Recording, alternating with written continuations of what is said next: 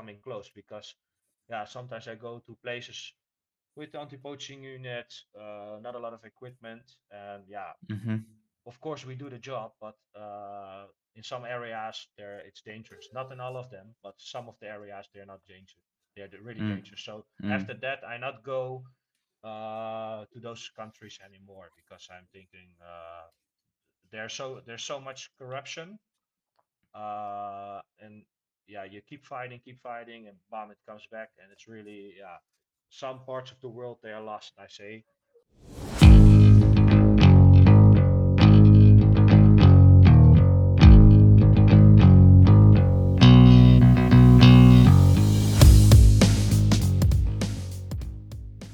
Welcome back in a new year.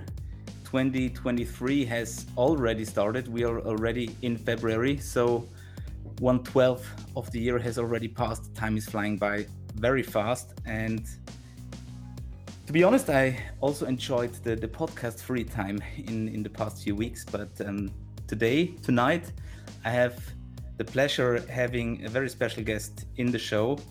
And actually, he's someone that I have followed for, for quite some years. Um, obviously, his, his company has popped up in many of my social media threads, and I was always curious to, to find out who this guy is. And his name is Wesley Visscher. I think many of the people in the working dog industry, especially in the scent detection dog industry, will know his name. if I get it wrong, Wesley, please correct me. But you're running two main companies.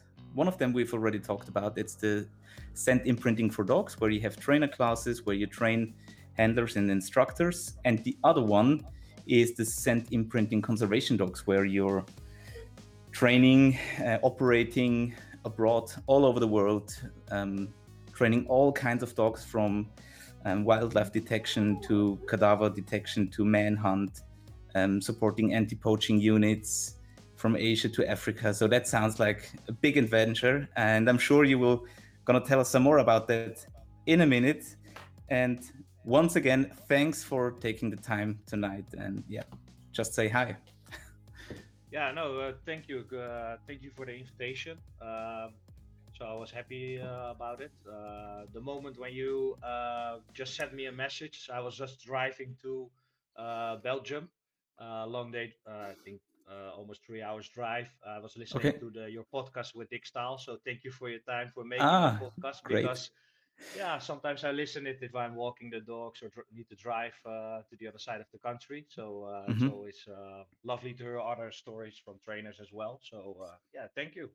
And uh, yes, it's correct. I have like um, it's like one company, but I make it a little bit different because I do so many uh, train specific disciplines. So if you look hmm at Brand Scent Imprint for Dogs, I start with that teaching uh, instructors it's also like a training facility. So uh, we train also like normal narcotics dogs, explosive dogs, hmm um, for around the world. Uh, and then in, uh, I think after a couple of years, um, somebody invite me uh, to say, Wesley, have, we have a problem with um, dogs. Oh, we have problems with poaching. Can your dogs hmm detect ivory? And I say, yes, of course we can uh, train that. So one conservation project start, and then a lot of projects start after that. So then I was thinking, hey, I do a little bit separately because Scent Imprint for Dogs, we we train dogs, but we do also operational with narcotics and explosive hmm dogs, Ah, and also the different discipline dogs. So we only do also like um, uh, water leak detection, for example, like uh, another interesting uh, um, discipline what we have hmm create. So yeah, we do a lot of things. So that's why I say, hey, the conservation side, I put on the Scent Imprint conservation, and the rest on the Scent Imprint for dogs. All right. So uh, I've learned on your homepage that um, you started with narcotics, explosives, etc. Have you been to the military, to police, or or what's your background? Yeah, no, I um, my plan was to do first the military, but uh, when I was doing the, the the basic course about from the military, they hmm say to me, Wesley, uh, yeah, you need to be like five years in the service, and then maybe you become uh, Dog handler. sniffer dog handler. And my hmm main focus from a young child was like, I want to become a sniffer dog handler. So Okay. uh, that was my goal. So uh, police and military, they say yes, you need to spend five five years of service as a normal officer, and then maybe if you're lucky, you become a sniffer dog handler. And I hmm say it's not gonna happen because uh, that's my end goal. I wanna, yeah, I wanna become a, a sniffer dog handler as fast as possible. So um, at the young age, uh, I yeah, it was possible. Um, I found some ex- explosive, explosive and, and narcotic uh, detection dog company, a hmm really good one. And uh, yeah, they accept me. And from that moment when I was training, uh, there are not a lot of sniffer dog handlers also in the private industry. So Yeah. the moment when I become certified, the market changed and they ask a lot of explosive dog at moment. So uh, in the begin, uh, yeah, I did a lot of training and then at- after certification, the market explode Exploded. almost Okay. yeah, so I learned a lot like in the first five years as a normal operator. Like um, we do like normal building sweeps, uh, cargo screening, passenger hmm screening. Uh, with the explosive dogs, I did specific courses. With the narcotics dogs, I do like uh, really interesting searches in um, in um, on schools, on uh, prisons, for example. And All then you right. learn like completely different things. So from an operator view, uh the yeah th- those five years are like really interesting because it doesn't matter where you are in the world if hmm you know the basic protocol uh, protocols about how you deploy the dogs and how you hmm hold the dogs motivated hmm uh yeah you, you you can use it everywhere because every port or every airport is always is almost the same operational settings Yeah. Yeah. so um yeah that was like a really interesting um um, operation, and especially because it was so busy. And at that time, I have one dog, and you could ask a lot from one dog. So yeah, I was uh, a young trainer that hold like data, and I think, hey, I need to think about rewarding. And then there was not a lot of things to find, so I go to, for example, to the dolphin trainers, and I look how they train chickens, hmm for example. So hmm I hmm really was looking for out of the box thinking. So that's uh, a little bit, uh, yeah, the beginning of it. Nice. Nice. So, and when did you start it? Uh, when did you start the whole thing? When when was your first? Uh, yeah. How many years ago was that? I think I've now more than I've like uh, 17 years uh, of uh, operational background, Uh-huh. uh, and um, I'm starting my career with one of the explosive dogs that was already experienced, so she teach me a lot about uh, Mm. yeah when I do really the, the basics. Uh, but it was a really good dog, and uh, yeah, it was really really uh, special because a lot of sniffer dog handlers they work only on the airport, for example, or they only work at the seaports, and we go everywhere. So that was like um, yeah, really great uh, different operational settings, and uh, I love it. I'm still Hmm. uh, even after all, after all those years, I know there's a lot of trainers at the moment they train and they become uh, at a specific level and they become an instructor, and at that hmm time they're not working on operational field. And Oh. I'm Okay. like, from the moment when I say, listen, okay, uh, after so many years, of course, uh, the last I become like a senior dog handler and then I become like an instructor. But hmm even hmm when I was an instructor, I want to say I want to have my, my boots on the ground and I want to do the Yeah. operational part of it because Right. that's me. That's me. Yeah. I love to teach people, but I Mm. love to work with my dog and find something uh yeah that's so that's still something what i need to i'm doing now. And my company is more busy so i need to do a lot of projects and meetings and train hmm people. Hmm but then sometimes i'm saying hey this next week i go operational with my dog. So it's only me and my dog. Great. and i work is Yeah. in different disciplines so it stay always um interesting. Mm. I like that attitude um, to keep the boots on the ground and and not to uh, get lost in administrative uh, tasks and um, yeah, that's great. That's great. That's being all around the world and working with different units, working with your own uh, company members and and with the other or with the original company. Um, is there a nickname that got stuck on you, like the Ivory Hunter or no or something? no no i don't know it's, it's just more uh, i'm really tall so uh Mm, if people see me they're like whoa Okay. So they more say like, oh, that guy's tall. Uh, in Asia, I don't, I, I, I cannot gonna say how they call me ne- over there Uh-huh, uh, sure. it's a little bit different. Yeah, yeah. because if uh, the first time I was there, I was a little bit like an, Amer- an American, like an idol, like uh, everybody's like, oh, Mister, Mister, uh, picture, picture, because yeah, they yeah. never see a tall guy from two meters. but uh, no, no, that's a specific uh, nickname. Okay, okay, that's great. And I'm gonna dig deep already in the very beginning. So I have changed a few things from my uh, questionnaire. Um, and maybe you have, so you already have a picture of, of, of the things that we're going through, but I think this one is new. Is there anything about yourself that annoys you, or you know that it annoys others? Like maybe being too tall sometimes? Or No, don't know. no, no. Kijk, um, uh, how you say it? Uh, what I'm saying, I'm like an uh, operator and a trainer. Uh, so I Mhm. say always, a lot of people do the talk, but if you do the talk, you need to show it me. So Mm, um, yeah, a lot of people are like a lot of different training styles. It doesn't matter. There are many r- uh, ways to Rome, but I mhm, say if mhm. you um, talk a lot, but you've never been in operational or you've never been in that part of the world, you can do blah blah blah on on the real Mm, world. But right. yeah, some worlds and some cultures they're a little bit different things. So not everybody, for example, can handle a Malinois. I hear some people say, "Ah, Malinois are the best." Of course, Mm, really good working dogs, but sometimes in the hand of the people that never touch a working dog, it's not gonna happen. yeah, So yeah, yeah. so I'm I'm thinking about okay, people, if you don't know the story about there, if you don't know how things are going over there in the real world, yeah, don't discuss because otherwise I will yeah say something Mm, about it, mhm, course. mhm.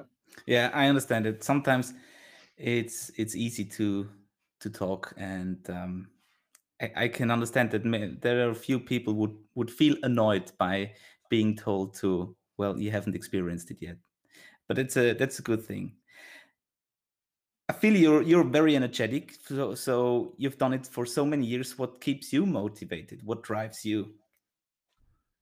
yeah it's um it's something inside so uh, of course it's uh, a lot of people So i say i'm not the best businessman because it's my passion so it's just like you if you're like working the whole day in the evening you do a podcast you do a lot of there's something like a fire inside of you so Mm, uh, from a young child i want to become like a sniffer dog handler and uh, the, my first uh, instructor say wes after two years you burn out with it because mhm, you give everything and you cannot do that. After two mhm. years, I say, I'm still here. and he say, Yes, the same drive. Yes. And then he say, Wesley, okay, after so many years, or when you have children, Mhm, you stop doing it. So mhm. I'm like a, a crazy guy that even I do did some trekking with my young child on my back, and he loves it. All right. Uh, so now even I go training with my young son from three Mhm. years old, and he say, Okay. "Papa, Papa, I want to throw the ball," uh, and he and he knows the marker when the dog is indicating. He know when the Okay. moment he need to throw it. So yeah, uh, it's it's not stopping. Uh, yeah, I I work in so many different projects. And every time I need to create new disciplines of dog that's Mm, uh, that I never trained before, mhm, and that's hold me motivated, but I still loving it. So uh, even sometimes uh, they say, Wesley, not going to train uh, because uh, family is coming, and then and I'm mhm, sneaky uh, walking with my dogs, and I do a little bit of training, and people say, where you are? I mhm. say, yeah, yeah, I was, and I was training, of course. So it's a, it's still the same Wesley. So yeah, Okay. it's something motivated. It's my passion. That's great. So, how, how did it come that you wanted to become a sniffer dogs handler? Is there uh, was there someone in your family that uh, that um, imprinted you for this? Uh, yeah, what I say, like, uh, um, no, I I was already doing that, but uh, when I was uh, really um, one of my first relationships, for example, hmm um, the, I mean, um, it was funny because normal the boyfriends go behind uh, behind the backyard, and Okay. the father-in-law was like a hmm police canine uh, handler and Ah. instructor. Okay. So you have Okay. like by patrol dogs in his garden, and he say hmm if they don't want to go in, I know they're not good guys. And mhm, the moment when mhm. I see the dogs, I was not going with his daughter upstairs, but I was talking with him about about the dogs and about the training. So uh, Yeah. no, I, I the only thing uh, uh, that is like something like I say that yeah, of course you see the police training, and then I see more, and Mm. then I was like, yeah, this is something what I want to do. But before I already want to do it, and it's not the most cool story, but there was like a young uh, when I was a young, younger, I think you know it, Commissaris Rex was on the TV. Mm. A, like Sure. TV show, and Mhm, I was mhm, like, uh, I loved it. So it's uh, it's mhm. not like the the coolest story, but when I see Commissaris Rex, I think yes, I want to do that. Great, great. With the with the German Shepherd, yes, who, yes. who every, I think everyone in Europe remembers this. That's great. So uh, that's your your inner fire that that uh, that uh, yeah keeps you burning. I say. Um, what fills the engine? Do you drink coffee, alcohol, energy drinks, or just green tea? Do you eat meat? Um, are you a veg, vegetarian? Any specific diets or or sports or whatever? Ice popping? no. I before I was like uh, before I was like my own company uh, when I was uh, I do a lot of sport sports, but uh, hmm now I have children. I have my own company, and when I want to choose between training myself or training an extra session with my dogs, I do my dogs. So, um, of course, I drink coffee because in Holland we drink a lot of coffee. Uh, the hmm only drink what I alcohol what I drink is like uh, vodka. I love vodka. Okay. So uh, Okay. because in my mind I'm always about training, training, and the next project and what I'm going to do. I and and then sometimes it's nice if you just have a little drink and just re- think about nothing because it's Mm, always on my mind going like, okay, we need to do sure. this, we need to do training this. Yeah, you know what I mean. Mm, right. So how how or when does your day start? What's the first thing what do you do when you wake up? Uh, it depends. Uh, like for example, if I'm traveling overseas, uh, I'm busy with a project and training of the dogs, of course. But now, at, if I'm at my facility, days are starting really early. So uh, 6:30, uh, we're starting walking with the dogs, hmm uh, exercise them, uh, make a selection because I have a training facility, of course, with more dogs. hmm So hmm we, uh, our operational team goes out in the field. So we make a selection about, oh, these dogs are going operational now. Those do- dogs are staying here for training. So hmm we have uh, depends. Um, then we walk first the dogs. Then I go in, drink and eat uh, a hmm little bit, and then we start training. And then it depends uh, because we have always like a trainer for the dogs at the at the kennel, hmm and uh, one handler is doing, for example, operational work, and then me, for example, I'm teaching, or somebody another hmm trainer is teaching. So it really hmm depends on that week, but that's more what we do. So we train all day, and then Great. uh, yeah, five around five o'clock we are stopped doing it, or I want to do an evening session. It really depends on the on the goal from that week. hmm Do you play by your own rules, or or as a civil company, um, what uh, what guidelines do you have to go with, or what kind of certifications are your teams, or do you need your teams to succeed in?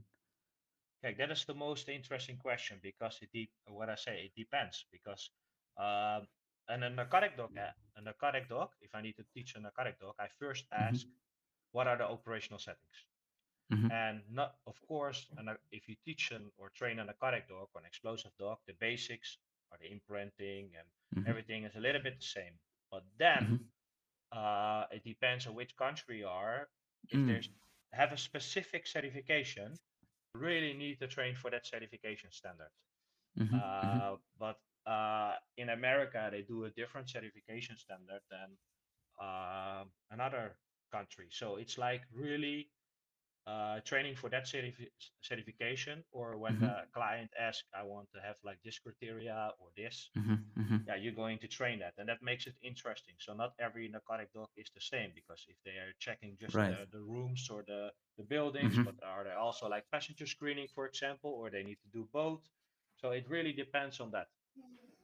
All right. Yeah, it totally makes sense. hmm. Do you have an idea how many miles you fly per year? Oh, a lot. yeah, it's uh, it's it's really a lot. Only like uh, when uh, my first born, uh, yeah, son was born, I uh, I sent also my other trainers that works for me. I hmm sent out, so they are more happy that they go also because otherwise I'm all the time out. Hmm hmm Um, but I have a really strong team behind me, so with trainers. So uh, I, I say it's not only about me; it's about the people behind you, next to hmm you. That hmm because we do so many different things I'm only alone, but with my team, yeah, we are strong. We can do different things, and that's why we do so many different projects. So uh, that makes it also really interesting because one day I'm teaching, the other day I'm, I'm tracking. I do the hmm tracking dog training. The other day I'm working with the narcotics dogs. The other day I'm working with the invasive plants, uh, the All right. detection dogs hmm uh, in the hmm Netherlands. So it's and the other time I'm I'm working on a small boat with a dog at front to search in the water. So it's hmm really uh, hmm so many things that uh, yeah, that's really uh, amazing. Great. Great. Uncountable. Um, when when traveling, so like you said, when you were traveling now to to Belgium, you you got the time to listen to our podcast, which is great and uh, what I really appreciate. Um, but apart from that, um, are you more an audiobook guy, or do you prefer proper books to hold in your hands, or no books at all? Uh, no, I, Netflix. I like I like uh, of course Netflix. I like podcasts when I'm walking the dogs or uh, when I'm Mm, driving or flying. So I, I I try to listen a lot, of course, and uh, of course also to read books, but only uh, if I'm like at home. I'm too busy for reading. Sometimes I I, mm, s- I try now uh, before I go to sleep to read because uh, all the all the time with your phone it's not really good. So mm, then I say sure. okay I start to start reading before I go to sleep. That makes yeah Mm, makes me tired a little bit faster, so that's good. Uh, but there, uh, yeah, of course, uh, uh, I read a lot of books in the past, of course, and uh, but now uh, I also try to to look oh what are the good more uh, books on the market, and then I start reading it, of course. Any anything you can recommend, or is it right now Um, more more um, children good night stories? no, yeah, yeah, yeah, of course, of of course that as well, but I will not recommend that one. um, No, yeah, there are there are different good books, of course, uh, on the market. Um, but uh, at the moment, I'm uh, I need to Google. I need to see the name. Uh, but there's like a, a really big uh, book uh, about the biosensors for lower degrees. That's something that I'm mm. reading now at the moment. It's uh, the first. Oh, Uh, back there somewhere. yeah, you Mm. know, uh, English is not my main uh, language. Uh, Yeah, maybe so when you first read it, the first chapter, you're like, what? but after yeah. Uh, it's starting easier. So I like that book, but Mm. but also like some studies we did already uh, for our project. We already did a little bit by ourselves, and I'm reading. Whoa, hmm yeah, we did that already. That we already see. So it's also like a good thing to Nice. read Yeah, like a reward for also. yourself. Mm. Yes, yes. Great. So and of course, um, yeah, there are many good other books, of course, which you can read. Yeah, yeah. I tried to find the, the, the name, but I need to Google the no, other it's yeah I the, the the I think the original biosensors or something like this Yes, by Lauren de yes, Greef and many many co-authors. Uh, also, Stefan Peterson did write a yes, chapter who is from the Dutch police, um, who was also on the on the show already. Actually, many Dutch people. I think it was Stefan Peterson. It, it's you. It was Dick Stahl. It was Simon Prins. yes. Uh, how comes that Yeah, there are so many Dutchies, Dutch people in the dog business? You're you're you're famous for for dogs. no, yeah, it's like yeah, we are famous about dogs, but um, yeah, it's about I think a, be, uh, a little bit about uh, the breeding programs what we have in the Netherlands, Hmm. and um, what you see is um, of course like the the names what you call is like they're like they're starting with as uh as police officers and they're really good Hmm. um so yeah really good good names but i don't know why uh, now it's like interesting because it's the, now in the netherlands it's the first official uh like university and it calls hmm like uh where people are are going three years to school to All make an art of dog training. So I'm Mm-hmm. one also one of the advisors in that program, Mm-hmm. Uh, and I'm really happy about it because uh, because we are in the Netherlands, we are famous about it. They make now like a really good, uh, not only with me but Simon, also like all the other really good Mm-hmm. Dutch trainers and companies that all that that yeah that people are really can study it. It's not only Mm-hmm. like a study that they go to companies, but they now really Mm-hmm. go to a school and Mm-hmm. it's a really good program. So yeah, that's something what we also doing now, which is like an official study now. I uh, in the past when I want to do it, it was really like a secret thing, and to Yeah. find a way, and it was difficult to go. But Mm-hmm. now, uh, yeah, that they even make like an, a program for a three-year study about uh, Awesome. working dog professional. So that's yeah, that's say uh, how serious they take it. I've just had a, a video call with my friend Josh Judge, who has also been on the show. He's from Iowa, US, and he said that he's gonna have a someone who is doing a scholarship at his kennel from New York University, and they're also having a yeah a, a multiple year study for um, I think working dog kennel treatment or something like this. So these things are are getting more and more. I think that's very interesting because obviously the the, the meaning and the importance of working dogs is growing and people start to realize that these uh, animals can do so many beneficial work to us for us with us Yeah, if if people say the start the status about oh you're like a dog trainer, but I also say to the school, listen, it's not only like a dog trainer. The dogs can save lives of people. Mm, They uh, can search like for something what no machines can find. Mm, So it's like yeah, it's not only like oh you're just a dog trainer because we can do so much more with our uh, professional skill set of training yeah. and develop like even like even more. So even now now sometimes you see like there's a new discipline of dogs coming in and yeah I think it's only in the future become more and more and more because yeah sometimes there's no machine that can detect it only like right. knows so it's like yeah. yeah I think more people will see that and that uh, yeah makes it uh, even better. Have you ever been uh, involved in search and rescue for example? I'm just thinking I've about it because right now we have the the the drama in turkey with the earthquakes and and and many european teams support there. Yes I see all the all the USAR team from the Netherlands or was hmm already over there. They already found like think ar- six people what I see on the yeah. last uh, tweet great yeah no I, I did uh, I did like KNPV search program Uh, mm. so it's a little bit about search and rescue uh, groups, and I train also like uh, sometimes in search and rescue groups. So I have like uh, good good things to, to, to say about search and rescue hmm groups, how they go hmm with the dogs, how they go everywhere, training, drive all over the places hmm to to make the dog stronger, and especially in cases like this, yeah. You see, uh, if, like a really good, effective team is going in to help, it's like yeah, it's it's really good that they save li- yeah saving lives on that side. So hopefully all of them are getting home healthy. Mm, and that's the, the the bridge to to my next question, which I think is also a new question. Uh, what was the most dangerous situation that you have been in with a dog, either training or deploying? Is there something that you can share? No, some things I don't uh, really uh, say because other people, my families are listening and they say next time you don't go to here. Uh, but uh, no, there's like uh, I, uh, because I do like the conservation stuff with the anti-poaching unit, and if you see the rangers, if you see it with the army, the army have like, of course they have sniffer dogs and they have a whole army behind them with all air support and everything, Mm, the best wow. equipment. But if you see the rangers, what they have, they have nothing. Sometimes they even not hmm have like boots uh, really Okay. boots to walk on. So even the basic things they don't have. So um, um, yeah, I train a dog like specific for Mali.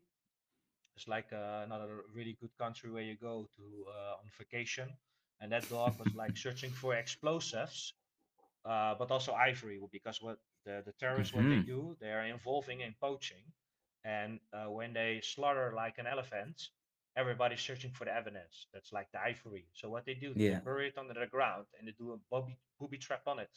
All right. Uh, so even they do that, uh, and even like booby booby traps on the side of the road when the ranger's going in, and um, yeah, if you see how dangerous it is over there, and um, one time I was not going there, my, my colleague was going there, and they really like were like in a shot, uh, sh- Oh. shot cross In a shooting, uh, yeah. RPGs and everything. So I see footage that they uh, took the dogs out, and the dogs are like they're little cockers. They're like, okay, excited to go. Mhm. So they were not scared or anything. But Mhm. uh, no, I lo- I lose also like a really good um uh, friend, and also like uh, um, really a guy in conservation that I was looking a legend about his work. Okay.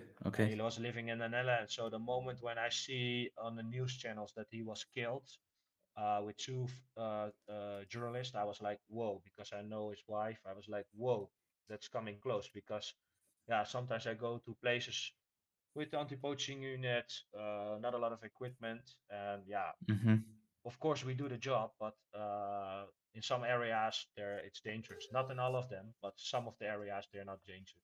They're really Mm. dangerous. So Mm. after that, I not go uh, to those countries anymore because I'm thinking uh, there's so there's so much corruption, uh, and yeah, you keep fighting, keep fighting, and bomb it comes back, and it's really yeah.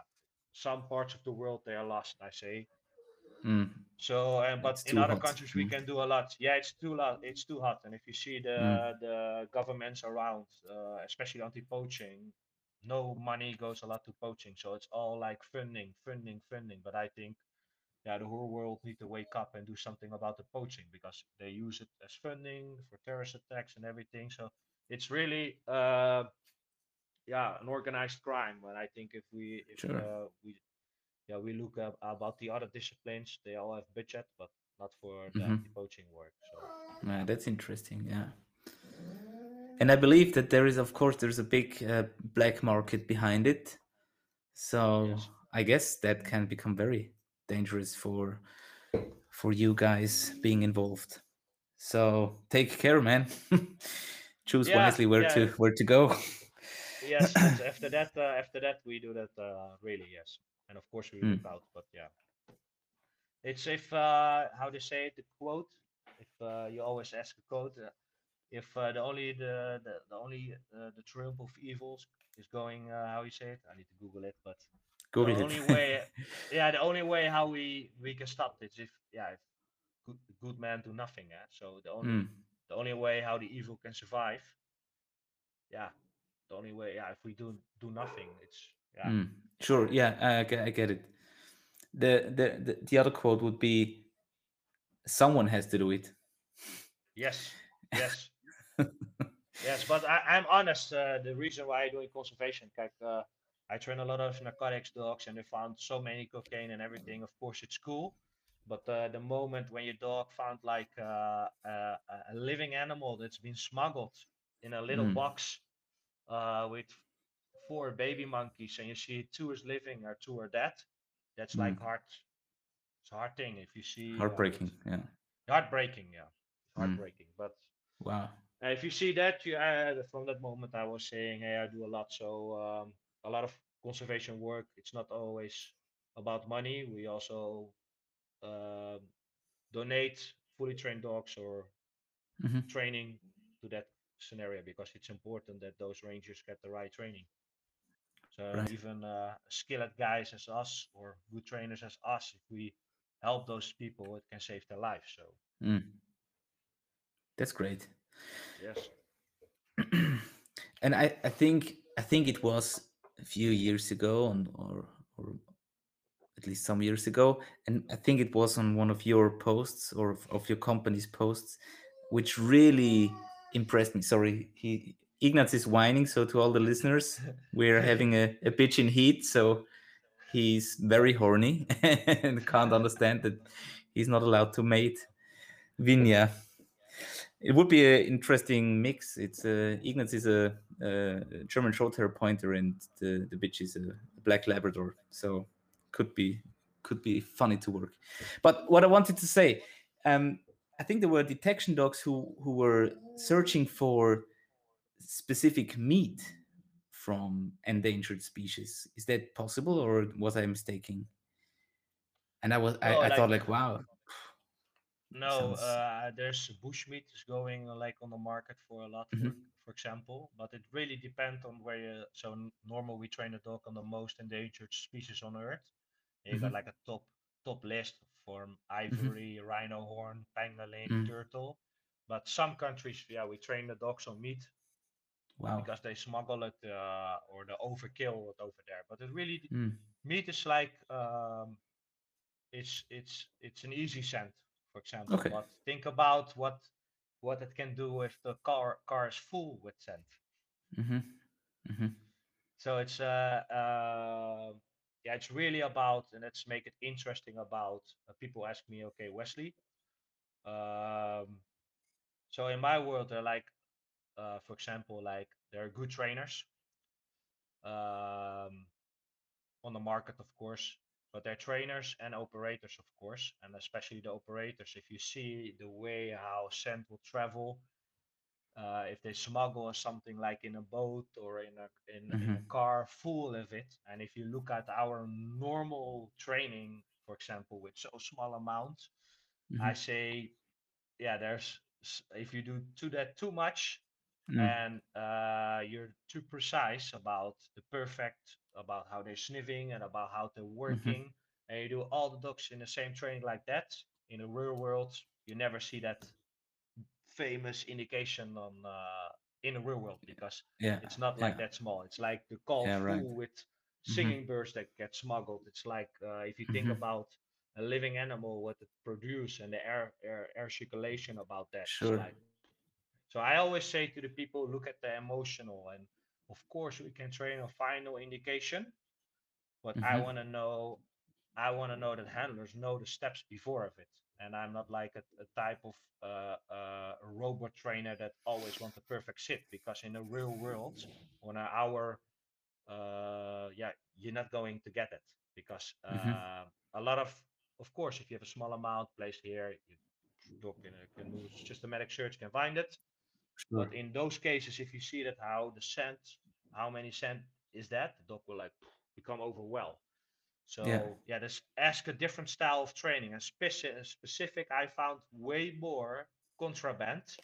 If you see the first step at the dog's hmm sniffing really deep into it, and he is like full in the car, caring hmm about the car, under the car, the car everywhere, but he not give the indication perfect because the scent is everywhere. It's not only one scent, it's there, but the car Yeah. is full with cocaine.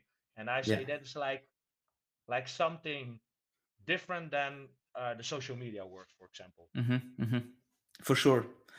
And and it's not as as sexy as the the the things that you talked about, but uh, last last year we we had a deployment with our bed bug detection dogs, and we had rooms full of bugs, but still not visible because they were traveling from the other levels, and they were behind the the sides on the floor, also in the beds, and the dogs just went inside. They were overwhelmed. They didn't bugs everywhere, but they couldn't decide where to indicate, and that's as you say, that's that's the real world, and that's not it's something that very few people train.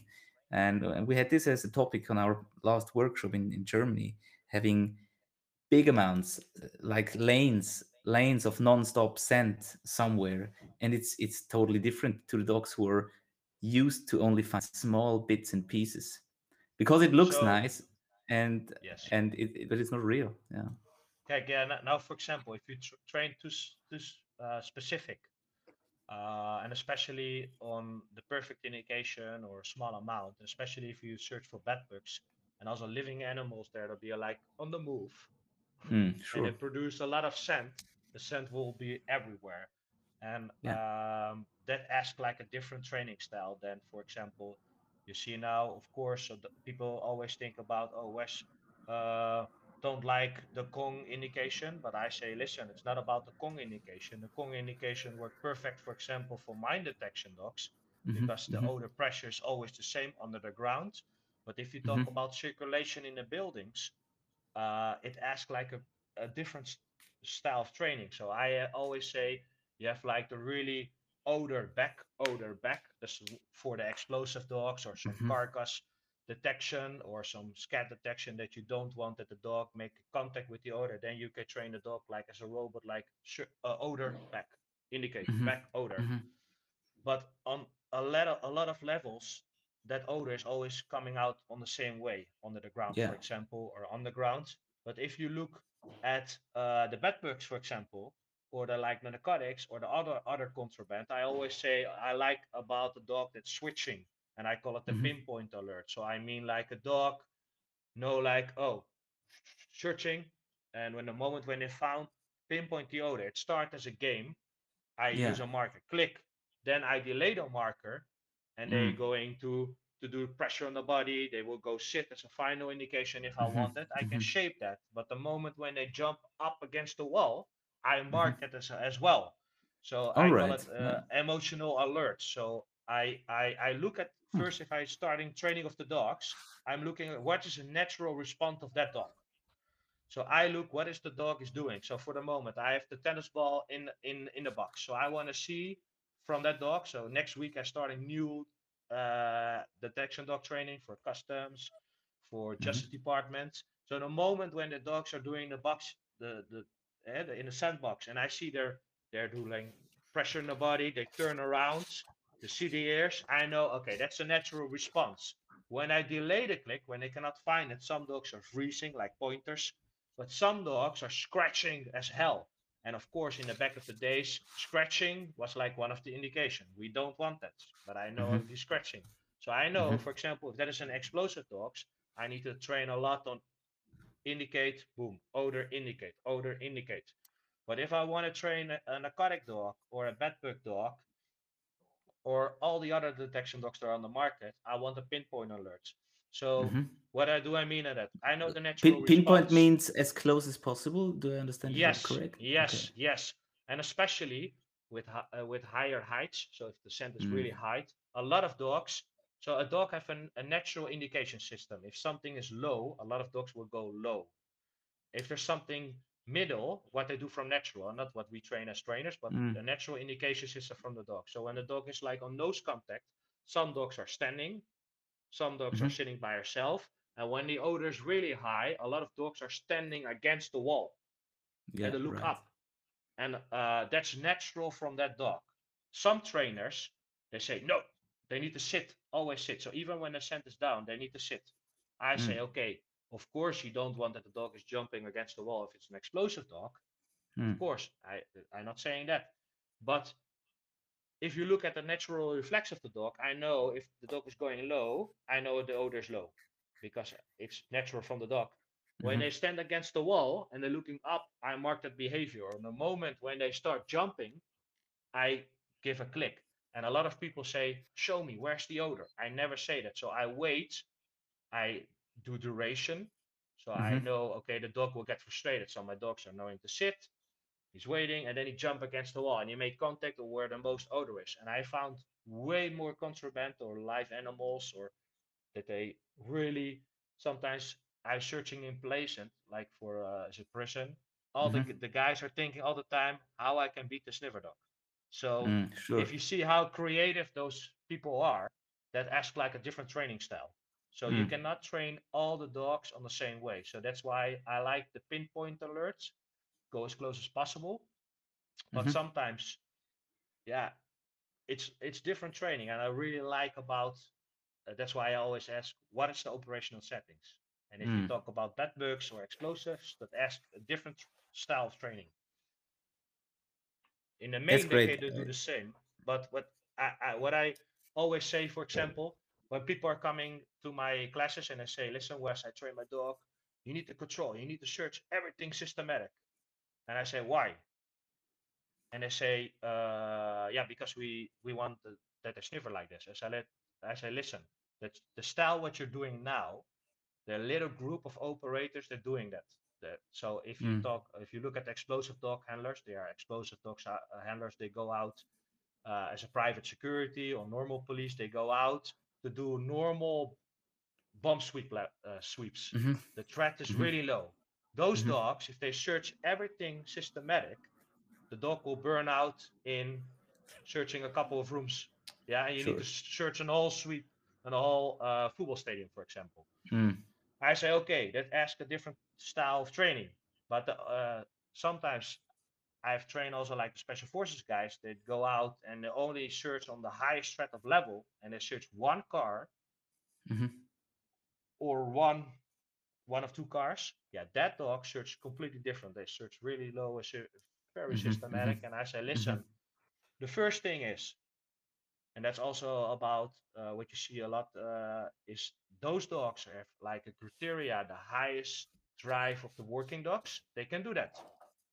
hmm But not every dog can search like that. If you see about how a pointer is searching or like an, a cocker spaniel, yeah, I, you really need to look and scout the, the- specific breed for that kind of job. And you cannot say not every dog I want to search like that. So if I want a dog that's systematic like that, I scout dogs that search already from natural systematic like that. Of course, I can make them more systematic with search walls and everything, a small Mhm, amount mhm.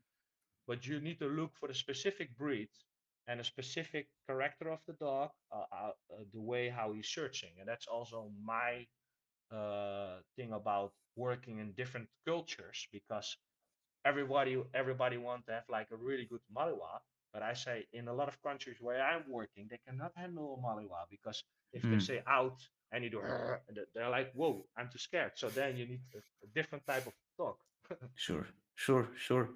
Wow, that's great, and it makes a lot of sense. And for sure, we could talk a lot more about different search styles and protocols. Maybe I just took a note. Maybe we go for for this as a single topic once in a while. Um, that would be would be great. But let me continue tonight uh, with with the prepared questions. Um, is there anything about working with dogs that um, that you always found is difficult? Like, is there something that you're still after 17 years think, ah, gosh, that's still a pain in the ass? Um, No, it's no, it's more like uh no, yeah, no, I like um yeah, I think you need to have like a specific mindset if you want to train dogs. So I think we're a little bit all the same that we want to learn more. So every dog when I'm training, we write uh, uh, uh, training notes, and every time Mm, I uh, I find new ways how I can train better, or I meet other instructors and say, hey, Wes, are we doing this? In operational? We train this, and yeah. Mhm, it's about learning uh learn for, yeah and look always at the uh, at the mirror like okay what are you doing? Is working? Yes or no? Why it's not working? Yeah. If you not feeling good don't train dogs. So it's a mhm. little bit about that but uh Okay. no I'm loving it still loving it. So i'm like uh, i can do that uh, seven days in a week sometimes too much but yeah Was there a, a critical point in your career where you had to choose left or right? And looking back, you, you've chosen the right direction. But has there ever been, uh, yeah, a situation where you thought, "Oof, maybe I should try something else. Maybe there's something different I should go for. no it's more like for example uh, if you uh starting at a really young age and you be, you you you come you, you don't know have experience. And of course there are different training styles and especially uh, with uh, patrol dogs. If you're young and you come by the wrong wrong uh, club of, of trainers Mm, and they train on a bad way and you see that whoa it's not going well. And that's why i ended up more with the sniffer dogs handlers because right. at that mo- at that moment you i see like whoa and now i see also like i of course i meet others really good uh decoy guys and also like that you can train different so you see that yeah even in the netherlands it's changing a lot so uh Mm, but sure. uh of course there are other things that you say hey next time i train this this uh, do different this different but not like that I- that's that I think, whoa, I need to do this better or do do wrong or uh, yeah. It's always That's little good. things, you know. It's not uh Sure. Yeah. And and we we have the saying in German um, that afterwards we are always wiser. So in the yes. end, sometimes we just never know until we do I it, and then we have I uh, then immediate feedback. I think uh, I think we don't live long enough to know if I heard last time I heard like even like uh, Dick Staal what he's saying about tracking that you always look oh Mm. tracking is difficult I can do better. I think yeah if you always we we, we don't live uh, long enough to know Yeah. everything and of course you Right. can learn always from everybody so sometimes even from uh, you you don't have to have like really cool background there you can also learn from somebody to just train a dog for fun so if Mm. you're open for that i think uh, yeah a lot of it's, it's possible I, I thought that episode with Dick Staal is is a great one. It was quite inspiring. Um, meeting someone like him, but also someone like Pat Nolan, who are doing this for decades, and they're still grounded and humble, and say, well, they're still learning, and it, they're still fascinated. They're still curious on on on how the next step will end up. So Yeah. uh, what i And I feel, uh, about uh, sorry what i like on. about dick staal is what that uh, there was uh, like a i was like uh, i was working professional as a sniff dog handler and it's always difficult because i i'm like private uh, that somebody from the government and experiences say, hey, Wes, you could come. Because normal, if you look all over the world, the governments are coming to private people to to buy dogs or to train or something like that. But in the Netherlands, it's always closed. So Dick Staal was one of the the guys. I was like working in the airports, really motivated. I was buying his books and everything. Mhm, So I mhm. say, I text him. He say, Westy, yeah, you can come. I will show you how I train my dog. So I still great.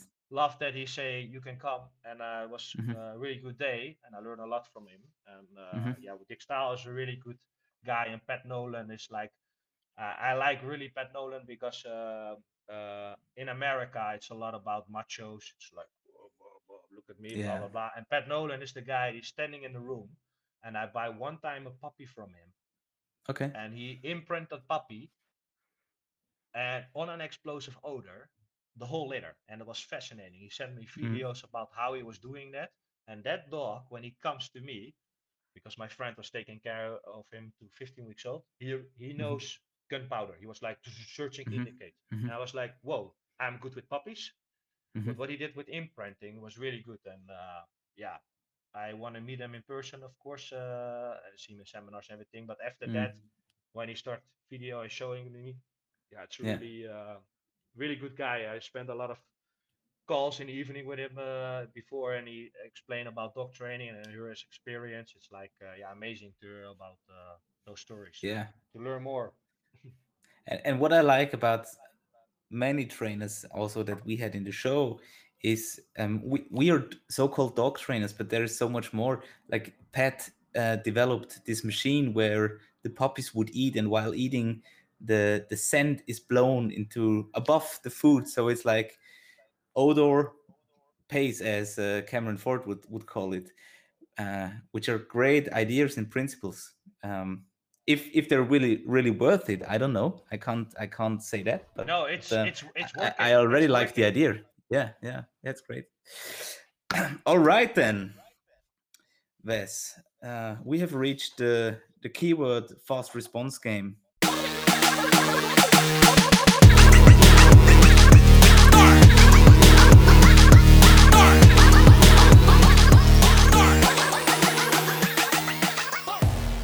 And you already know, I guess, what's about to happen. So I'm just um, point. Uh, I'm, I've listed a few um, short phrases and keywords, and I would just like you to answer as fast as possible. And there is nothing at stake. It's just about the honor. I don't know, or just about the fun of it. So, are you ready? yes i'm ready You're sent to a lonely island. What breed of dog would you take with you? cocker spaniel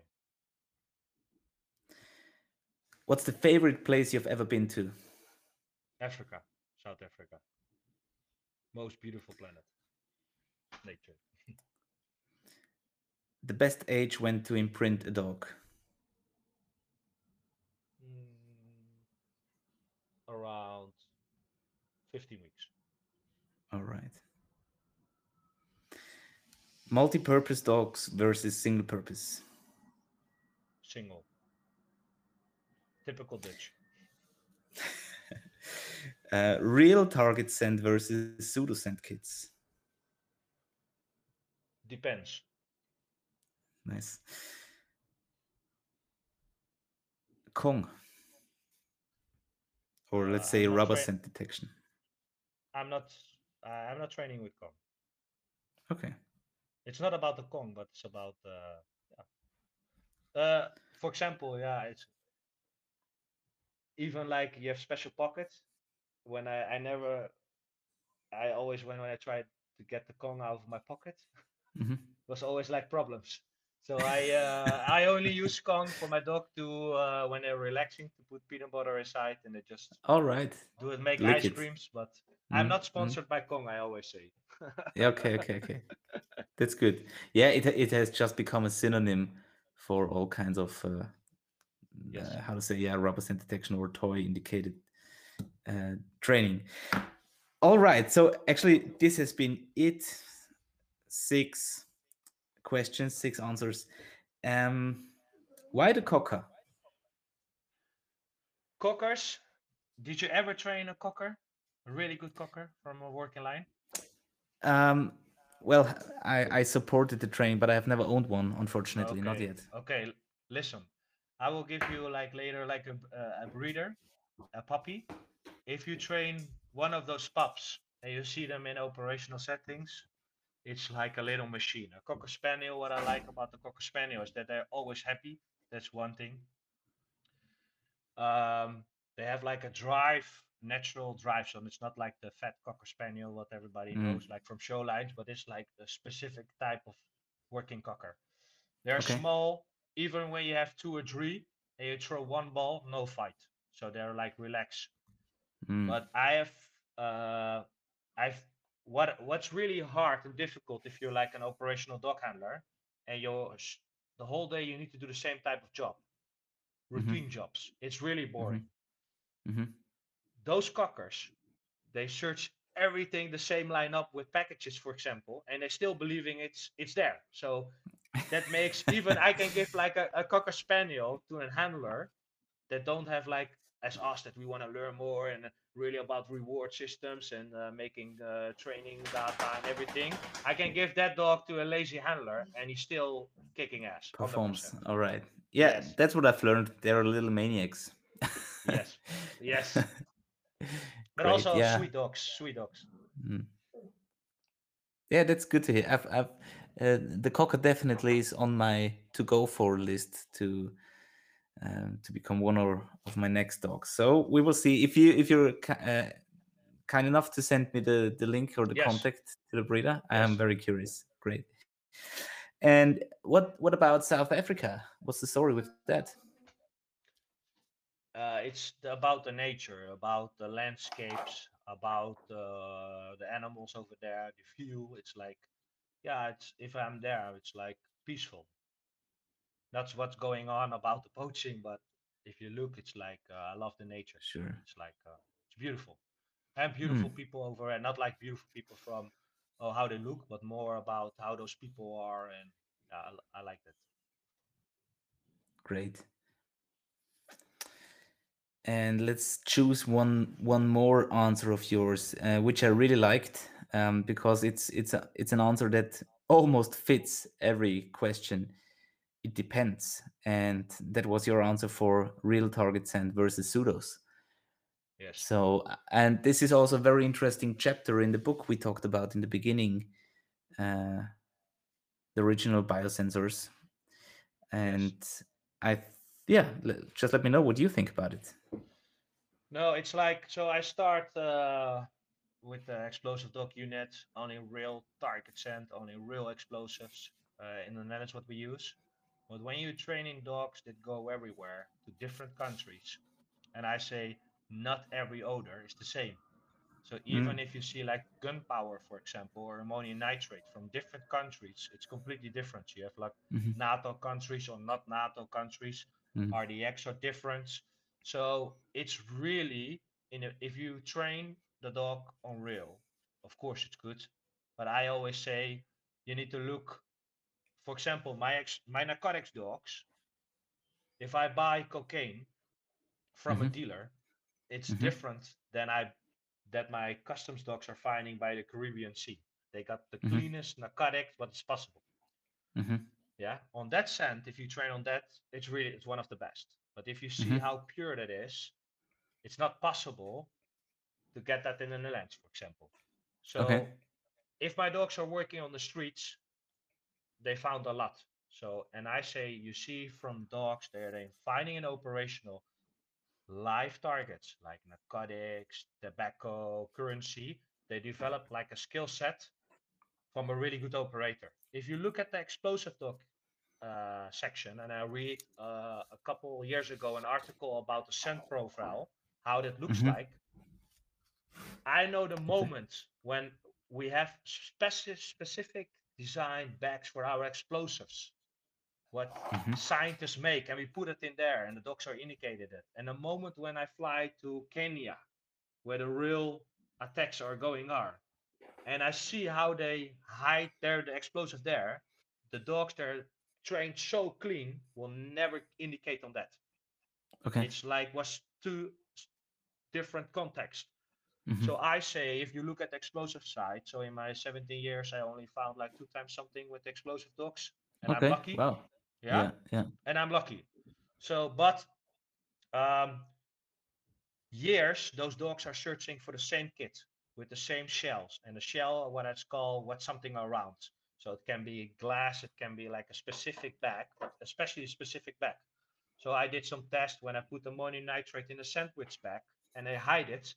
A lot of dogs are showing interesting, but they train for many years on the same kit, never get an operational find, Mhm. and it was something different what they know know. So Yeah. Right. think about that, about the the something what they train for years. The amount in some countries it's not possible to train on uh, a big amount. So if you th- if you look what they use, for example, a larger amount of scent. So the special forces they go to different countries where they can train on a really big amount of scent. Uh, but that's why I say sometimes it's better to say, okay, we train on real, but we look for specific good um, uh, odors, pseudo, call them how you call them. They need to be good, Mm. of course. But Yeah. especially for the explosive side, you make them stronger because you train them wider. And I Yeah. train with imprinting many dogs on that. And when I train them wider, when they become to a different country, they indicate stronger on all the target scent. When you train only on the real explosive kit, in one country, you go to another country, you have a problem. So Mm. that's why I say depends. So sometimes train them wider, and when they become there, it's easier also for that country, if they also have that specific pseudo scent, to Yeah. make them more aware about okay, the same game, same game is going here. Right. Okay. Interesting. very, thinking. very interesting I see interesting. you thinking. No, I, I was just thinking. Um, uh, the, the very the first two weeks of the year, my colleagues Stefan and Chris, we we did the exploders exam. So finally, now we we can um, buy and and store explosives. So the the interesting thing is that we can also have um, quite big storages uh, and and this is something that we have planned to do um, having the ability to work on big amounts of Really of, of different um, explosives and uh, and I think that's one of the biggest problems of so many units that uh, the handlers are getting a small case with I don't Yes. know seven different parts in it um, and probably this case has been used already for a few years by three other handlers and yeah. it's just not what's required i guess in in in the real world but i i don't want to rate it uh, but i'm looking forward to have the possibility to have That's bigger- really good to have. But bigger uh, trainings, bigger, yeah, yeah. What I say, a lot of people, a lot of people think if it's only about small amount, but I see really if I test it to do an assessment on a unit, I see when they train too much of small amount because when I put the real target sent out in a big amount, sometimes you see the problems about how they found the scent. So even think about a small room. So for example, that's why I say an explosive dog handler is different than a narcotic dog handler. So if you talk a lot on the indication, indication, what of course is some uh, explosive dog units need to do, Mm. but how the how the narcotics dog can work out the scent, it's way sometimes more interesting because if you search the small rooms in prisons and there's everywhere narcotics, even when I found I come in the room, I smell narcotics, my dog Mm. can still pin, pinpoint the odor. So Mhm. Sometimes even when your target ten, target scent is real small, sometimes it's really good to make them really big, especially also with the Yes. bed bugs, to make them Mm. so big that that you not only train on a small amount but also like a large amount. If they can work that out, you get a faster uh, result in operational because Yeah. uh, they know everything to work it out. If you only do small or only big, of course, that's the same story. Yeah, and and and also it's the I think we're on the same page there. It's it's about the variety, not only on the Yes. amounts, but as we said, also on the different kinds of uh, of uh, of scents from different countries, from different cultures. Um, Yeah. Great. I hope you still have some more time left. I'm really sorry to to steal your free Oh free no, time tonight. I'm here. I, I like it. So I when I get the message where you say, "Hey, come over," and we do like uh, for a drink. I, I, no, we missed the bar a little bit here, but uh, Okay, okay, yeah, okay. I, I like I like the stories about uh, dog training. So don't worry, I have nothing to do. Great, great, great. Well then, let's get into another deep one. Uh, could you share one of the biggest mistakes you did in training or in the business? No, yeah. Um, how you say it? Kijk, I have trained a lot of dogs uh, from nothing to operational. And then you see one time, uh, you, they're like, of course, if I if you scout or select a dog, uh, you can scout or select a dog on drive, but you cannot see how he discriminate and generalize odor in different environments. Mhm. And some dogs are searching everywhere. It doesn't matter where they are. And some dogs you need to build up like step by step.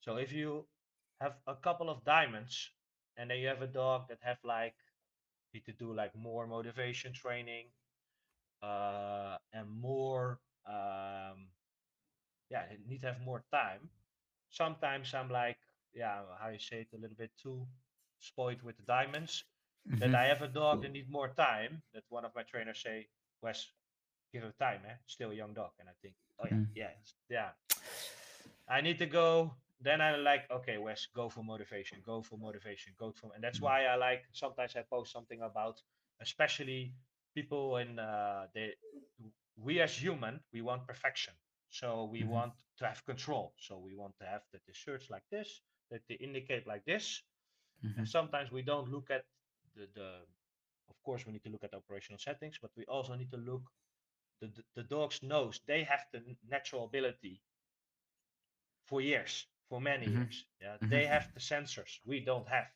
So when a lot of dogs are if you see how scent can travel against objects and you can read it. And i i say the first five years as a dog handler you know a lot.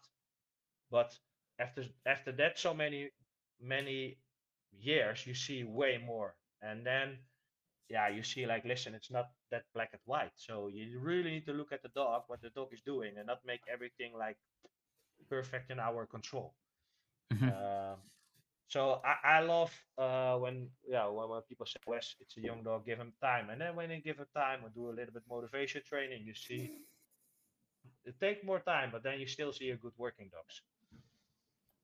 Yeah, and more time is always a relative relative part of the whole of the whole thing. Um, because how much is one or two months of a little bit more play development, prey drive development, or whatever, compared to have a stressed out, shitty result. yeah but also that that play drive is one of the most so uh, a lot of uh, people they scout or buy a dog on drive Mhm. but then it's hunting hunting hunting games and then they only search to find and the only way how the dogs get reward is when they're finding so then Mm. if you only train to find and then you come in the real world and there are more blanks and expl- explosive Right. handlers. The blank searching is really important because you don't want that Yes. people get uh, with false indication, and that's also how more pressure you put uh, on the uh, they need to sit, they need to do, it. they need to find. If you working in a blank area and the handlers on stress, they will show that respond what you want, like perfect Mhm. indication. And I don't see if Mhm. it's real. So I always say, even there are some projects what I did the last couple of years. So for example, I work in operational setting for invasive plants. Yeah. Mhm. And my dog found on way, bam, bam, bam, bam, in small search, like six or ten odors, really close by each other. And it, the whole day it goes like that. The next day, what I need to do is searching blanks. And that's Mhm. like difficult.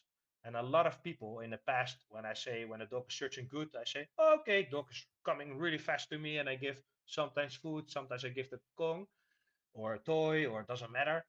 My instructor say, "What? You're crazy! What you're doing? Blah blah blah blah blah." And I say, "Listen, it's like a keep going signal. They do the same with other animal training. I love that. Mm. But then Mm. I did also some tests when I just hide the ball. So that's why uh, one of the reasons uh, that need to be specific their toy. I just hide it in a room uh, Mhm. because in some units it's not possible to bring really odors on operational site. Huh. Yeah. Okay. Uh, so how you keep the dog motivated? So Yeah. searching, I always say searching and indication they're two different things. So the searching and bah, grab the toy is something what creates uh, search drive, really good search drive. Mm. But the searching and indication, the indication become important. That's something also with when they find the odor, and that's something. If you never think uh, think about that, or when you train like that, you, you you need to see if you think about the beginning of the training. Of course, you can hide odor to motivate your dog, but a lot of units they do it too much. So that's why they don't make false indication because in the real world it's Exactly. not there, or when that, when you're all, alone as an operator, you, you don't have a scent. Some units they don't have sense what they can hide, or you always need to put out. Sometimes when you just drop the toy somewhere, I never hide the toy inside something, but I do it on the top, next to it, under it, that they can grab it, can search, boom, grab it. Mm. You still you still see that dog searching, fire, fire, and Yeah. motivated, without Yeah. making false indication. And um yeah, that's an interesting topic uh, as an operator. If you need to do a lot of routine jobs, yeah, Mm. to do a stool because you will see that it's creating back the, the fire from the dog to search, search, grab it, uh, Yeah. and not always search an indication. And it's a different And- dopamine for the dog. About, of course, they f- find a toy, but they want to find the odor because it's create different dope, uh, dope uh, dopamine. So it's like Okay. uh, interesting thing. And I study it with the explosive dogs with other disciplines dogs because if the dogs give an indication they shut down the streets they start digging the ground and that costs a lot of money also with the Mm. detection dogs for example Mhm, so mhm. it's not always about finding it's about the search and that's why i always say whole social media is about finding but i say look at the, the natural ability of the dog about the searching and reward the Yeah. searching please because they do Yeah. sometimes so much for you Yeah, yeah, for sure. Uh, I, I think there is a reason why it's called search dogs and not finding dogs, and yeah we yeah we we, we call them the, the, the, the, the key behaviors. So we have in each discipline different key behaviors. For a detection dog, it's the search and the indication. The indication is important because it gives a reason to the whole thing to detect something specific. But as you said, um, in most educations, most trainings, and the search is just rewarded too low, even though it's the biggest part in the whole work, because um, it, it'll take a lot more time to search for things rather than finding or indicating. Um, so I, I really like what you're saying there, and that that makes And- me and- feel rewarded. Especially uh, uh, with the bed bugs, for example. I uh, I did some test with uh, with um, a team that that search like a lot on high risk places. So there's always something, and they do Mhm. it five days in a week. The Okay. moment when I give them two blank rooms with a bed or a sofa, false indication, hundred percent. okay. Yeah. So then I ask, listen, if you go only out and you do high risk areas and there's always something, you need to train your blanks in. And the only way how Sure. you can train it out is just not going for the find. And, Mm. and uh, when I was working at the airport in the begin, when they changed the cargo screening rules, so then become really busy, and there was not a lot of cargo screening dogs at that moment. I need to motivate my dog the whole night, the whole day. Mhm. And Mhm. then I can hide 20 times the odor. They're not motivated. They know what's going on. So the Mm. moment when I start in interval about when I hide the toy or hide the toy somewhere where they can grab it, you see the dog doesn't know what he what he's get, but sometimes he can grab the toy, get a reward. Mhm. Sometimes he need to indicate, and then he get a toy. So I make a difference. But the search was all the time the same. And Okay. uh, yeah, that's that's interesting. But especially yeah, if you train always to the find and you did you do some operational that you find a lot, yeah, you need to think about your blanks after because you don't want to start Yeah. uh, creating problems. Yeah. I, But I think think all- Sorry. no, I think that's one of the biggest problems also in the search and rescue world. Um, they train a lot just the finding, but in real scenarios, it's most of the time just searching, and then the, especially in, in in area search or trailing, and they find the person in a different part of the house, or the person returns the, on their own, Yes. um, and then the teams actually just train finding and, and barking at least in austria and i know in many parts of switzerland and germany as well. Uh, but that's not the case for operation. And it's i think there's now s- uh, slowly a sign of change in the attitude and, and mentality of, of the organizations who train this who start to understand well i think we could improve our our, our work by doing blanks doing uh, rewards of the search etc Yeah, and especially what you say, especially with search and rescue dogs, you want to find somebody. So emotional is also a role. So you want to help the victims or the family. So you do way more. But that's also my thing. I say that a lot of dog trainers, really good dog trainers on internet, but they're dog trainers. But the guys that spending like hours on an operational site and that you only have one dog and you need to keep working. And it's Mm. also different about government or private security, for example, because the government is say, hey, my dogs are searching so many minutes, we take a break. But private security, or when they hired you to do the job, they say, listen, I don't care, you need to search. And what what Mm. a lot of companies are doing, say, you need to search. So that's why I say in a lot of disciplines, one dog is not good enough. You always need to have two dogs. yes But a lot of yeah companies or agency, they don't want to invest in two sniffer dogs for one handler. But it's the Uh-huh. only way how it works. If you need to do money. routine jobs, yeah yeah, but if you think about if you if, if you look at the, the the pressure what you have from a company that you need to do it, and a lot of governments say, listen, dog is tired, we don't do it. But Mm. as a private company, you cannot say that so much. So that's Yeah, why I say yeah big difference. it's also another story. Yeah, big difference. Yeah. yeah what was the worst advice someone ever gave to you That I need you don't need a mosquito spray Yeah. No, no, no. Um, yeah, the worst advice. Yeah. No, I in the past I got an instructor to say uh, you only need to listen to me and not going uh, to do uh, seminars or something else. Mm, mm, A, a lot of people think uh, that they wanna hold the people like their team like close and blinded with only the sh- they Mm. think oh they're not gonna go everywhere or they explore or they yeah that's wrong thing if especially with company if you invest in people to become better of course they can Sure. leave but of course they can always train you working your dogs way more better and as a company you're more successful. Yeah. So yeah. Yeah. That's one of the the classics. People don't want to let you go uh, and and find out what what what's happening around the next corner. Um, and what advice would you give to your 20 year old self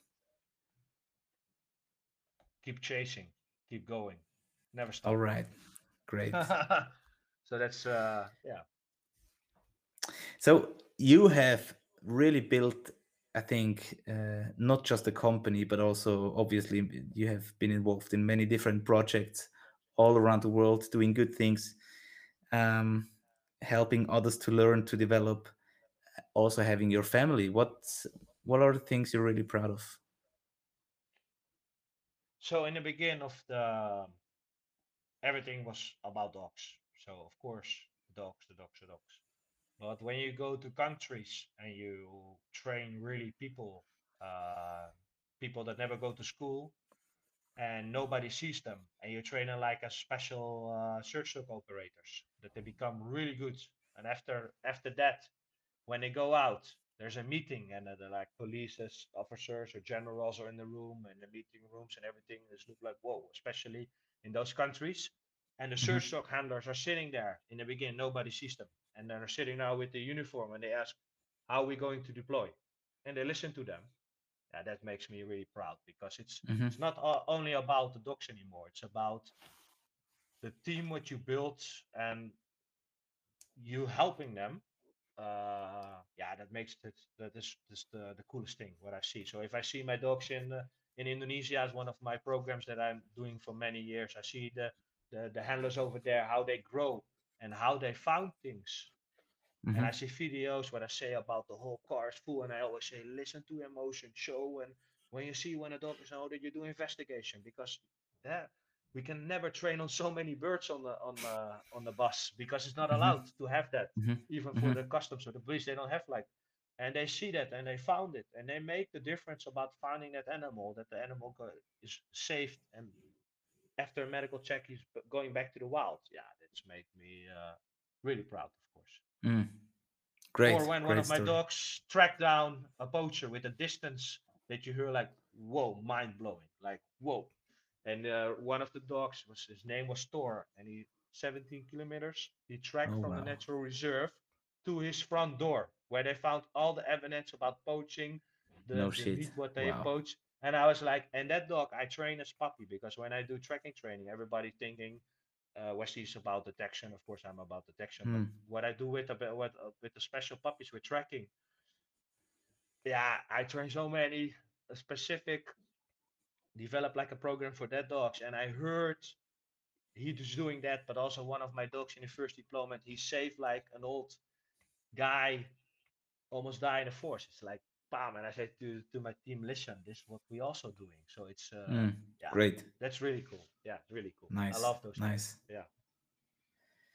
So i believe of course these things are very rewarding but um is there anything else that you like to reward yourself with uh, like like a glass of vodka uh, or or is there is there something that you that you do take a day off spend some time with the family or vacation uh, or buying a new dog. Uh, no, um, no, yeah, I um, now with my sons, I uh, say, listen. Sometimes I because there there's always projects, there's always training. So of course I'm doing that. But now I say also sometimes I have a good team. They're they're they take care of the dogs. I say, hey, let's go out uh, to do swimming with my little boy. It takes one hour mm. to go and I'm doing mm. that. So that, those things I'm doing. Last weekend I was doing tracking with them.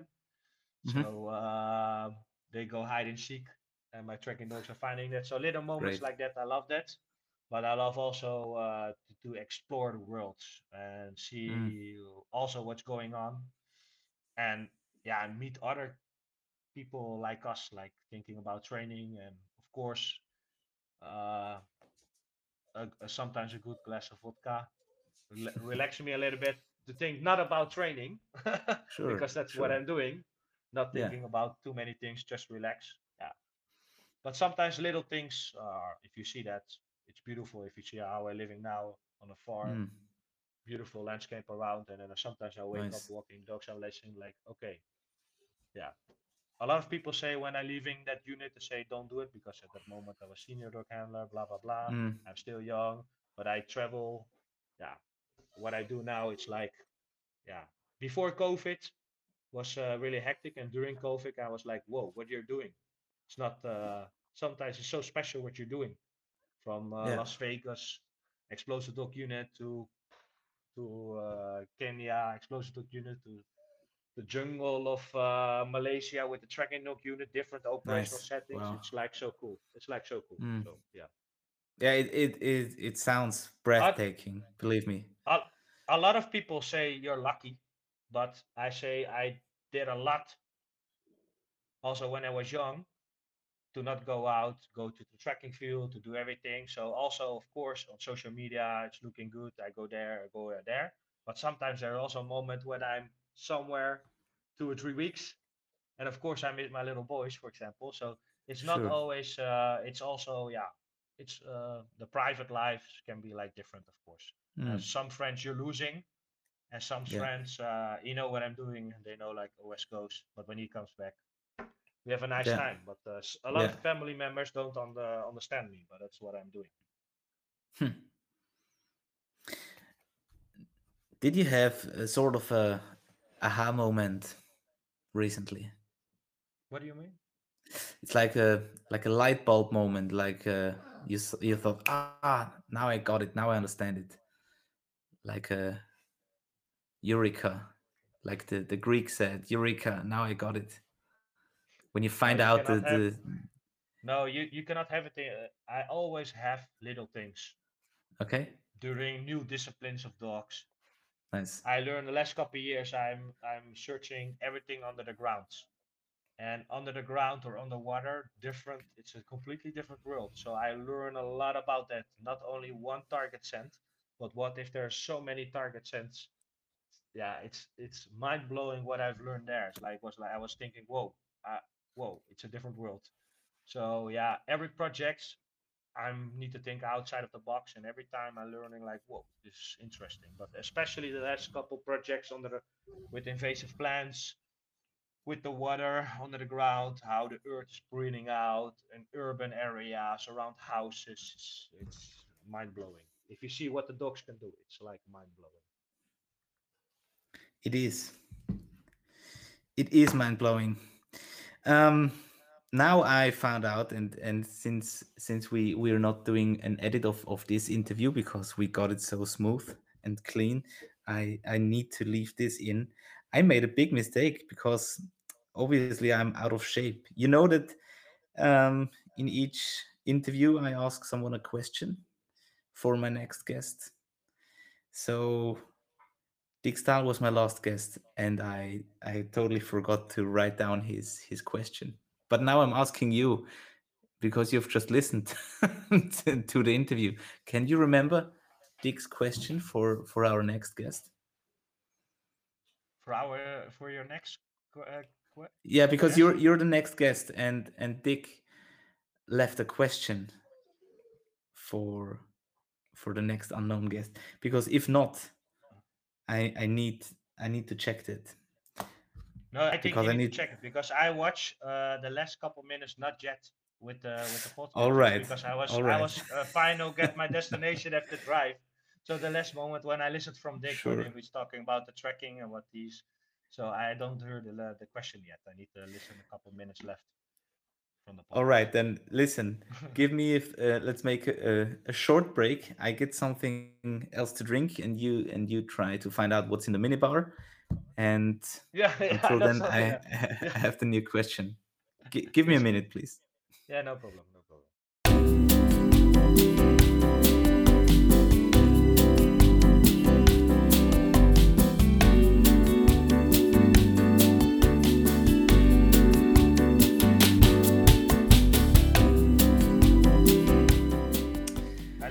I the last four minutes.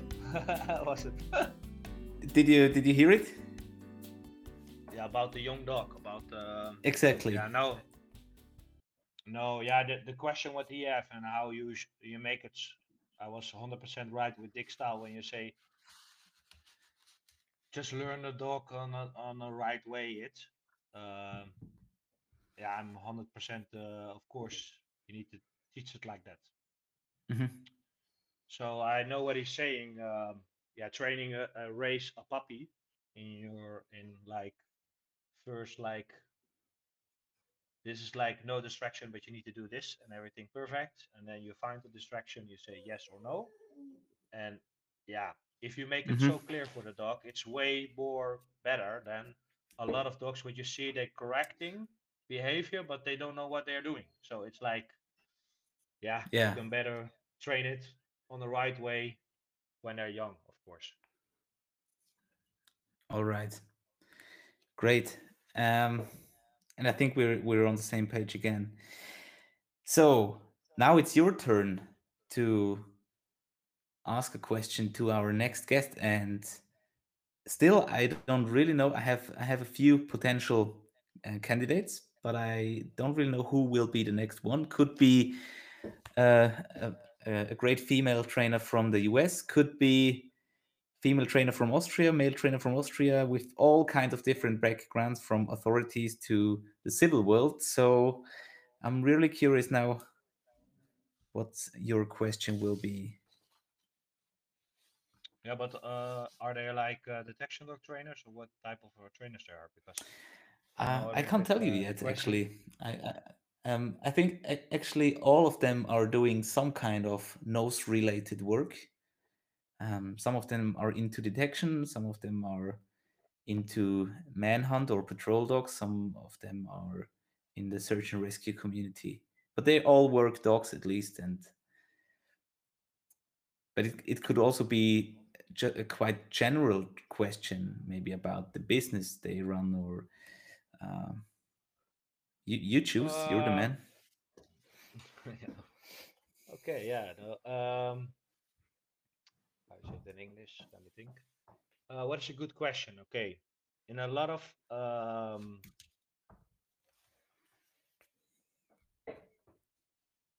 I want to hear their opinion opinion about a lot Mhm. of comp uh, a lot of dogs are training for certification standards. hmm get Yes. certified, yes, but after a lot of operational uh, deployment,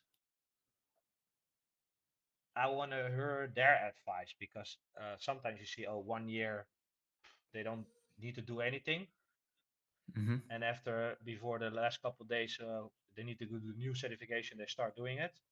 But hmm I want to hear what do they think about an operation deployment. So this is more for uh, K9 units or uh, managers. hmm After how many operational hours? What's their advice? Refresh training, different operational training, Okay. but not certification training because certification training is different than operational work. You know what I All mean? right.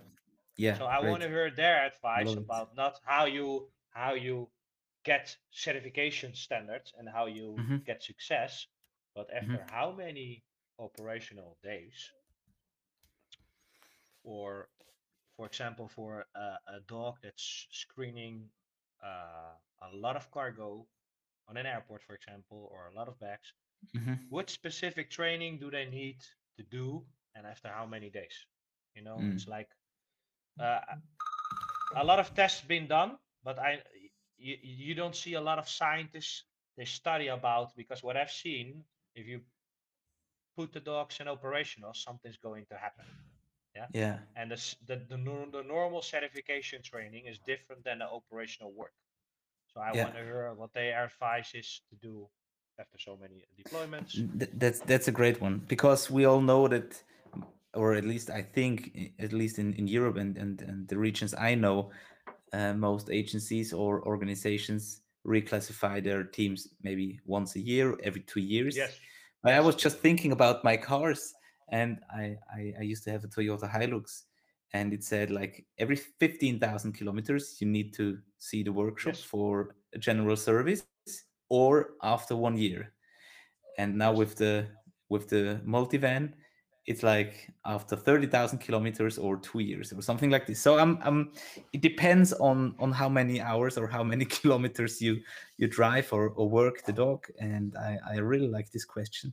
I'm uh, curious the, there, who and and there's a risk, and there's a risk because as an operational handler, you can hide an odor, but it's different than the real world. So I want to hear their advice, what they say. Okay, after so many operational hours, Mhm. you need to do this specific training, but it need to be different training than just putting odor out because it's not that Mhm. easy. You know what I sure mean? So sure definitely and uh, for the for the scientists that maybe listen, that's something what they need to study because that's um, another another podcast talk. Great.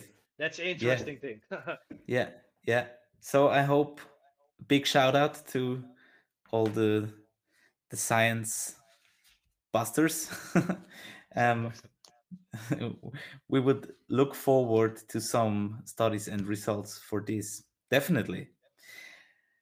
Wow, uh, time is flying by. Um, we're almost having two hours, a little less. Uh, is there anything else, Wesley, that you would like to to share to use the platform for? Otherwise, we are actually almost through. I just have one or two more organizational questions for you. No, I think it was a good uh, topics. We uh, we discussed uh, some nice things. I think so. Uh, yeah, of course, there's way more, but we don't stay in sure. three hours. Then it's another another topic. I, I, I once used to listen to a podcast of um, I think it was Jocko Willink interviewing Tim Kennedy. It was like a four or five hours episode. Non yeah. non-stop talking. It was great because I was driving to Belgium then also. Yeah. Um, so my friend, two more things. What do you want others to to know you for? Yeah. Uh, to be honest, uh, yeah. I it's a difficult question, so I don't want that. I just want that people say, "Oh, Wesley, yeah, he's uh, yeah, he can uh, teach good or look also to the people and operational settings." But I don't want that. I just I I am like how I am, and mm. if people don't like it, yeah, they don't like yeah. it. But uh, yeah. But uh, yeah, especially what I'm doing, I try to do is uh, raise a little bit awareness for the wildlife uh, trade and the poaching, what's happening, and that's why I use the social medias mm-hmm. sometimes also ask for help for funding for a rescue center or something like that, and that's something yeah, what I'm trying to do, and that's all. Not my Great. own personal thing or company. It's it's about that. So definitely I I know you now a little bit better. We haven't met before, so this was our very first conversation, and I have to say that yeah, uh, I think you're you're a great guy. Um, hopefully, we can meet one day in person and have a couple of drinks and maybe some training yeah. and some more conversation. Uh, that would be great. How can people reach out to you? How can they get in touch? Nah, I say the the uh, for example the Instagram is better because of Facebook. I have too many friends now. So uh, if you just look at uh, Visscher Wesley at Instagram, uh, yeah, just if you look at that, you can follow Scent Imprint Conservation Dogs or Scent Imprint for Dogs, and then you see what I'm doing. Because the website is a little bit way back, but I'm a little bit. I love to make pictures from the dogs and videos mm. about the dogs. So uh, I always try to share a little bit what I'm doing over there. So uh, yeah, just follow me on Instagram because Facebook I always need to delete some people and some things what I'm doing I don't want uh, to do public. So yeah, I, I think uh, yeah, I sure. like the Instagram then. All right, perfect. So once again, thank you very much. I I really appreciated that you took the time uh, during a workshop. I, I know what it's like. Sometimes the evenings are uh, the only time to find some rest after a whole day of work. So uh, it was great to to meet you today. Um, let me do one more shout out to all the listeners. This May we are hosting a, a workshop with Cameron Ford, and uh, I know that one of your trainers have already been on his show. I think on his podcast, if I'm not mistaken. Yeah, me, me, uh, me as well. So we. Uh, ah, you're you're. Uh, ah, sure. Yeah. Sure. So he's coming. Yeah, no. Um, you're you're invited as well, of course, if you if you want to join. but I think you're too busy.